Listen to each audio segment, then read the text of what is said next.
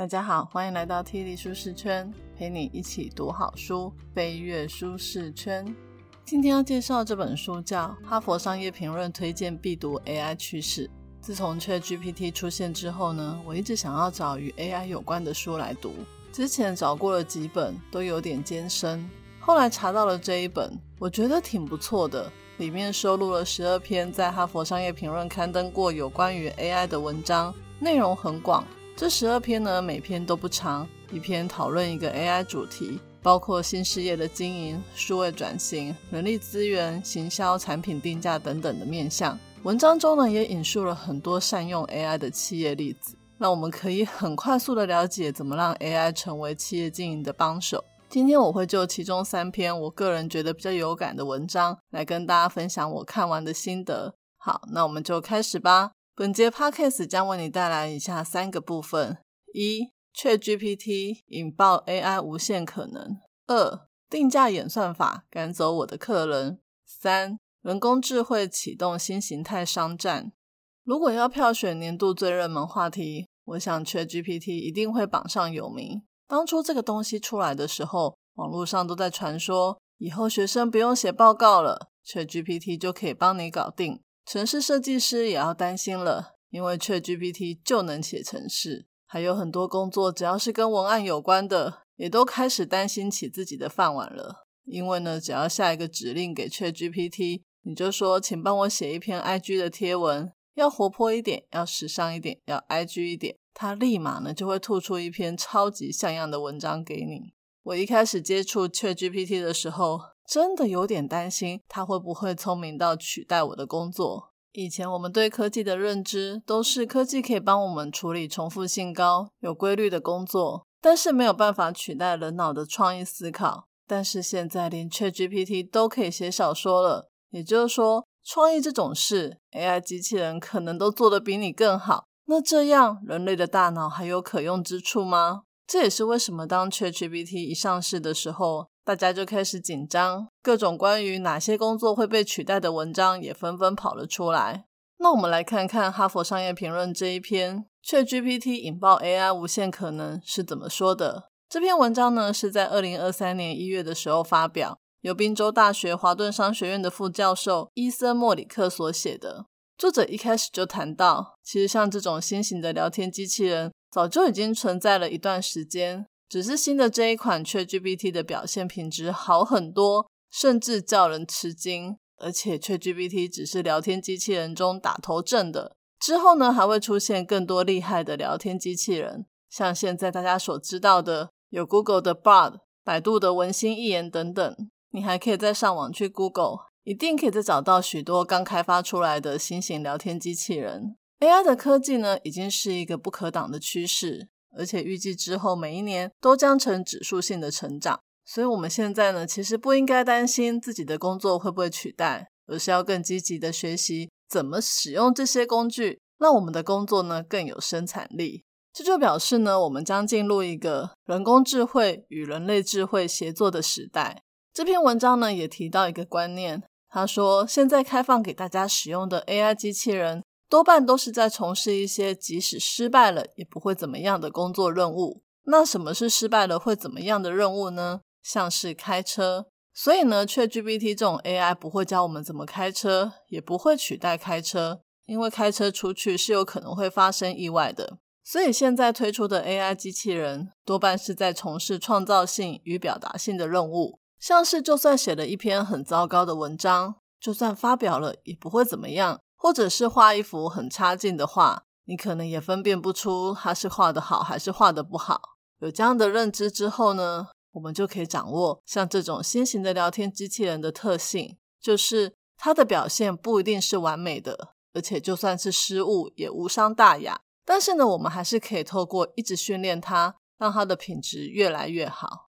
那 ChatGPT 可以做什么呢？它可以写程式，像我这种不会写程式的人。只要我有一点点基本的城市概念，就可以透过 ChatGPT 帮我写城市，让我节省很多学习的时间。但是呢，他写的好不好，我也无从判断，因为毕竟我不会写城市。可是呢，如果是会写城市的人，以前呢，他可能要找一堆人一起合作才能完成的工作，现在就可以利用 ChatGPT 取代一群工作伙伴，自己独立完成。而 ChatGPT 呢，最棒的就是可以撰写各种不同类型的文章，来增加各行各业的生产力。这对行销、广告、顾问、金融、大众传播等行业都非常的有帮助。像是要写一份书面报告，我们就可以丢一些素材给 ChatGPT，它就可以帮我们写出一篇篇看不出来是机器人代笔的文章。这也可以帮助很多人的工作更有效率，不用整天跟文字奋斗。你多出来的时间可以做更多的研究，或收集更多的资讯。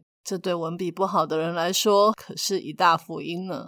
除此之外呢，透过我们时常去使用 ChatGPT，让它帮我们写报告、写文章、写程式等等，也是在训练这个机器人变得越来越聪明。到后来，甚至可以利用这些训练过后的数据。来让每个客户呢都建制他们自己专属的 AI，来预测人们的需要，并且记住回应他们所有的互动。也就是说呢，你可以透过 ChatGPT 来创造出属于你自己公司想要运用的商业模式。像我们公司最近就有开发一个城市，里面的内涵用的就是 ChatGPT。透过这个城市以及 ChatGPT 的帮忙，可以帮助我们的客户创造出数不清的特定用途的文案产生器。也瞬间让我们公司的服务提升到一个很厉害的等级哦。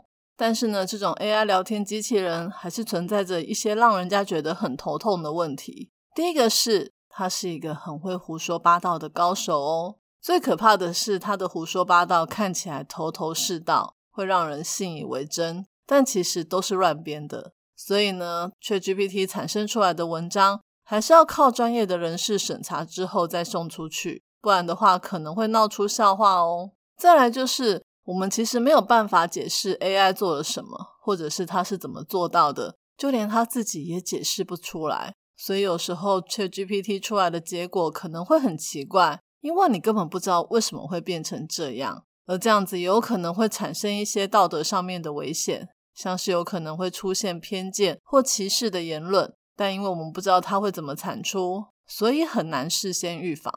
作者在这篇文章的最后提醒大家：当 AI 逐渐整合到我们的工作及生活当中时，会为我们带来翻天覆地的变化。而我们现在呢，其实只是在碰触那些可能变化中的表层而已。所以未来的变化精彩可期，就让我们拭目以待吧。第二篇，我们来分享一篇我个人觉得很有趣的文章，叫《定价演算法赶走我的客人，请小心别让品牌受伤害》。这篇文章呢是在二零二一年十月初刊的。文章的一开始就提到一个真实的事件，在二零一七年六月三号的那天，英国伦敦警方接到了恐怖攻击的通报。那一天呢是星期六的晚上，一大堆的警车涌入通报的地点，许多走在街道上的民众都察觉到整个夜晚的气氛变样了。他们想要赶快叫车回家，所以很多人在这个时候打开 Uber 的 App 叫车。而就在警方接获第一通紧急通报电话后的四十三分钟之内，Uber 的动态定价演算法就让那个地区所有的汽车费率整整飙涨了两倍以上。也就是说，平常你只要花两百元就可以到家，那一天晚上要四百元以上。而这个伦敦恐怖攻击的事件引发的集体焦虑，导致 Uber 价格飙涨的事件，可不是只有发生过一次而已。在纽约市的爆炸案。美国计程车罢工、西雅图大规模枪击事件里面都发生过，甚至在西雅图的那一次，费率还飙涨了五倍。平常花两百就能到家，那时候要花一千才能到家。这种 Uber 的演算法定价，如果是在平常尖峰时间或是假日，大家还不会觉得怎么样，毕竟用供需来定价是很合理的经济行为。可是，在发生恐怖攻击的时候，这种演算法的定价就会让人家觉得你是在发灾难财，有道德正义的问题，就会被大家猛烈攻击。虽然呢，伦敦桥那个恐攻事件的那天晚上，Uber 其实很快就发现了，他们马上透过人工的方式来停止伦敦桥附近的价格飙涨。可是不管再怎么快去补救，对伦敦市中心周围地区的影响还是持续了五十分钟。企业呢，之所以会用这种演算法定价，主要的目的呢，就是想要帮助企业在最合乎市场现状的情况下，决定出最佳的价格。定价演算法呢，不是只有凭供需来定价哦，他们会使用人工智慧与机器学习来衡量各种变数，除了供给需求之外，还会考虑竞争对手的定价、交货的时间等等。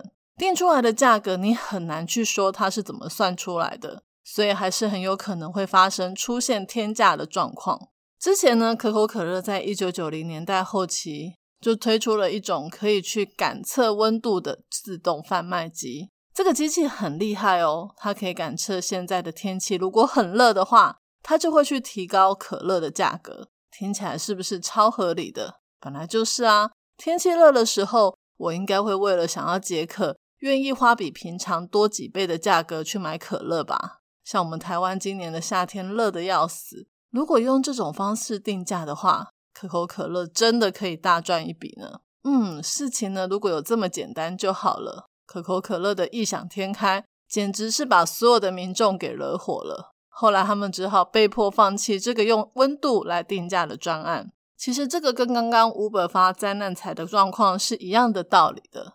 人工智慧呢，就只是机器人，它是以跑出最佳价格为目的，但是企业销售的对象却是正常有血有肉的人类。我们会因为价格乱涨，就对企业产生负面的看法，就会对他们很不爽，所以就不想要消费了。但这不是企业所乐见的，所以企业在运用演算法定价的时候呢，一定要在赚钱跟客户满意度中间取得平衡。一方面呢，营收获利要最大化。一方面又要让顾客觉得那个价格是他付得起的合理价格，在演算法定价中呢，消费者最讨厌的就是根本就不知道这是怎么算出来的，而且没办法透过他自己的努力来改变定价，好像就只能看供给需求逆来顺受。所以，一个好的演算法一定要考量到消费者的心理想法。我们来谈一个在这方面做得还不错的企业，有一家呢在美国卖汽车保险的公司。叫根源保险这家保险公司呢，也有一个动态定价法，但是它跟其他公司不太一样的是，它是用个人化而且透明的资讯来定定每个驾驶的保费。也就是说，这家保险公司呢，不是用人口统计变数来区隔定价，像是女生比男生发生意外的几率低，年轻呢比年纪大更安全，越安全就越便宜。而且呢，他们也不会用一些驾驶的教育啊、职业这种可能会造成歧视的因素来定价。他们取而代之的是真的去测量这个驾驶是不是安全驾驶者。怎么做呢？就是他们会提供驾驶一个应用程式的 App，去记录他们平常驾驶的行为。这些数据呢会被输入到一个演算法的程式里面，用来计算每一个驾驶的安全分数。而这家公司呢，就直接用驾驶的表现来决定保费，所以呢，他们就不会去接那种不良驾驶的人的保单。也就是说，你一定要被核定成安全驾驶，你才可以买他们家的保单。而且，你的驾驶行为越优良，你的保费就会越低。这个算法除了让人家觉得很佩服之外，最重要的是，这个定价法有考虑到人性是怎么想的。首先呢，顾客会知道他们的保费是怎么算出来的。也会知道为什么自己的保费跟别人不太一样。更棒的是，这是一个良性的循环，因为你会为了要节省保费，你就会小心开车，事故越少，保险公司理赔的几率也会变低，获利就会提升。最后呢，就可以达到顾客跟企业都双赢的局面。你们说是不是超棒的？这篇文章呢，其实也有告诉我们，如果呢你们公司想要使用演算法来定价，有几个一定要特别注意的事项。来确保企业不会惹毛顾客，又可以好好赚钱。第一个要注意的是，你一定要设计出一个合理的故事脉络，来跟顾客说你是怎么透过演算法来收费的。二零二零年的时候，IKEA 的杜拜分店推出了一项很特别的定价方式，就是在某一段期间内，顾客可以根据你开车到 IKEA 所花费的时间，来获得不一样的产品价格。也就是 IKEA 假设说。你如果是从很远的地方开车过来 IKEA，表示说你已经花了很多时间成本、油钱、过路费等等，那你到 IKEA 花费的努力比别人还要更多，所以你就应该要获得比住得近的客户更多的折扣才对。那他们是怎么实践的呢？就是呢，你从你家开车到 IKEA，到了 IKEA 之后呢，你就出示你的 Google 地图时间轴，大家有用过吗？在之前疫情的时候呢，大家记不记得政府很常鼓励我们去看 Google 的地图时间轴来看自己的主机，它会记录你几点从你家出发，花了多少时间到达目的地。所以如果你去 IKEA，你就在结账的时候把这个 App 秀给 IKEA 的店员看，他们就会去执行一个演算法，里面就会把你开车所花的时间、开了多远，同时呢去衡量杜拜的时薪行情，算出你这趟车程价值多少，然后就用这个作为你结账时候的折扣。所以当你从越远的地方开来，你买到的商品就越便宜。我想大家应该都猜得到，IKEA 之所以这么做，就是想要吸引距离远的顾客前来消费，扩大他们的顾客圈，增加营业收入。这个定价的方式呢，其实会让消费者觉得很好，因为他们自己可以掌握价格的高低，跟 Uber 那种只看供需，消费者完全没有办法控制价格的无力感差非常的多，而且也会让顾客觉得 IKEA 是诚实透明的。不是那种会遇到特殊事件就出来发一笔灾难财的无良企业。其实企业经营最重要的还是看长久的顾客忠诚度，而信任关系呢，最常因为定价不合理而破坏。所以呢，使用一套可以让顾客觉得合理的演算法定价模式非常的重要。那第二个在演算法定价中要注意的事项，就是要指派一个定价演算法的负责人。像 Uber 在伦敦发生恐攻事件，使得价格飙涨的时候呢，就已经有人介入，马上调整价格。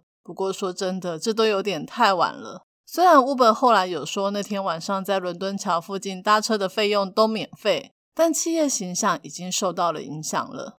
通常演算法失控的时候呢，大家都会觉得是演算法有问题。其实问题的根源主要都是企业不够了解顾客的心理所造成的。写演算法的团队呢，只会在乎企业利润的最大化，而忽视推到市场之后的负面影响。所以一定要找一个定价演算法的负责人。这个负责人呢，必须要很了解顾客的心态，还要知道价格变化对顾客行为的影响。他也要有很长远的洞见，要可以兼顾行销、品牌、财务等等各方面的角度，设计出合理的价格范围，以免发生天价的失控状况。而且他也要定期或不定期的监控这个系统会不会出错，来确保价格的变化都在合理的范围之内。总之呢，这篇文章就是在提醒我们，使用定价演算法不能只是为了赚钱，万一出错把顾客都吓跑了，那损失后的声誉可是很难再补救的。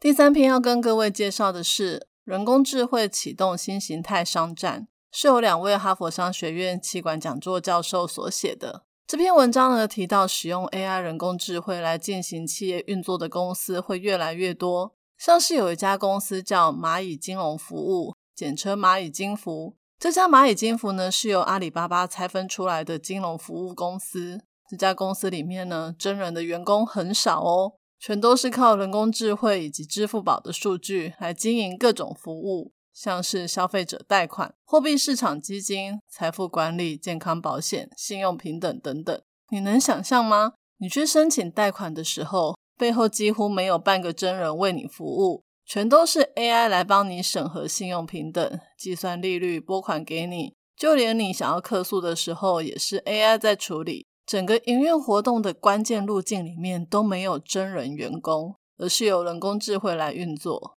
不止蚂蚁金服。在未来会有更多的公司提供的服务都是靠演算法来进行的，也就是说，很多公司再也不需要主管、员工、工程师、客服、销售这些人来维持运作，机器人可以完全搞定。这种新形态的公司，它的核心就是一个决策工厂，被称为人工智慧工厂。举个例子来说。Google 跟百度呢，他们的人工智慧工厂软体会负责每天进行数百万次的广告竞价，而人工智慧工厂呢，也会计算出 Uber、大陆的滴滴、东南亚的 Grab 这些轿车服务该去哪些地方载客，价格是多少。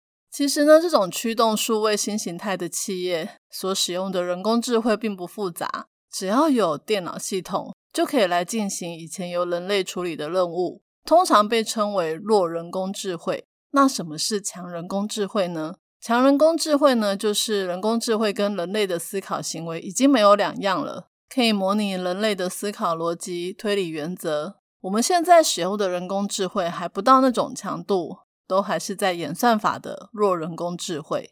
那怎么样才可以建立这种人工智慧工厂呢？主要必须要具备四个要素。第一个就是数据工作流，就是呢你要有一个系统，可以持续的系统化的去收集、清理、整合并保护数据。举个例子来说好了，你可能在某个网站做了一个看起来不起眼，但是很有趣的心理小测验。测验之后呢，系统就会收集到你某一些性格特质，然后系统就会记录你在网站中的浏览行为，像是呢，他发现你喜欢逛的主题或者是商品，这些数据呢都会被收集、适当的清理或者是整合下来，甚至都已经被加密了。而第二个要素就是演算法，演算法就是去计算你的性格特质跟哪些网站的行为有相关，所以下次如果有一个跟你一样个性的人进来。网站就会知道要推给他什么样的产品，来提高顾客的购买率。相同的，网站也会越来越知道你的行为取向，知道推给你什么东西，你的买单率是最高的。而第三个要素呢，就是实验平台。也就是说，演算法会有很多假设，所以它要有一个平台，不断的去市场实验，再回来修正。因为一开始可能不是很准确，但多实验几次之后，也就是多训练几次。就可以确保这些演算法的建议可以达到我们想要的效果。最后一个要素是基础的设施，就是把实验成功的整套系统流程放到软体当中，并且连接内外部的使用者。这四个要素听起来是不是有点复杂？没关系，我们只要知道个概念就好。这样子以后我们跟别人讨论人工智慧演算法，至少有一点基础的底子。如果大家还想要了解的更深入，可以先看这一本书来做大范围的了解，然后再去买更专业的书来探究哦。最后我要讲的是，我们最关心的应该是像蚂蚁金服这种公司，如果越来越多的话，那不就表示这个社会上会有越来越多的人失去工作？是的，这的确是会发生的。有很多的研究显示，这种新形态的企业运作，可能有一半的工作活动都会被人工智慧的系统所取代。所以呢，我们应该要学习更多与数位转型有关的能力，像是怎么使用 AI 来进行分析、处理、整合数据的能力。不过呢，另外一方面也有好消息，随着 AI 的趋势，有很多新的工作机会也会逐渐出现，例如数位转型的策略工作、事业设计的工作，以及领导管理阶层的工作。大家可以趁这个机会来增强发展自己的能力哦。今天的说书就说到这里。当初会选择 AI 这个主题呢，纯粹是因为我自己对工作的忧虑。因为大家都说 AI 越来越厉害，我们的工作都要被取代了。所以，与其等着被取代，倒不如先去了解、掌握 AI 到底是怎么回事。看了这本书之后呢，我发现我们的心态必须要先打开，欢迎 AI 来改变我们的生活，就像以前网络崛起改变了所有的人的生活一样。接着就是我们要学习跟 AI 一起合作，创造出更多的事业与商机。这块呢，的确非常的挑战。但是当你的心态对了，学习这个事情就永远不嫌晚。希望大家可以透过今天这本书的介绍，先对 AI 各个面向有初步的了解，然后抱着平静安稳的心，勇敢的乘着这波浪潮向上起飞。今天我要送给大家的三个知识礼物，分别是：一。让确 GPT 这类的机器人成为你的伙伴，帮助你事半功倍。二、采用演算法定价，要有好的定价故事，让客户愿意买单。三、AI 虽然会取代很多工作，但也创造了很多新工作，等着我们去挑战。我已经把今天所有的重点内容都放在我的部落格 Podcast 的说明栏有连接哦。这一集的题目是：听完了这本书之后。你对于人工智慧 AI 有什么新的看法呢？欢迎你留言跟我分享你的看法。愿上帝帮助我们都有正确且积极的心态来面对时代科技的变迁，也努力培养新的技能，让科技为我们带来更多的便利与幸福。霹雳舒适圈，两周一本好书，我们下次见，拜拜。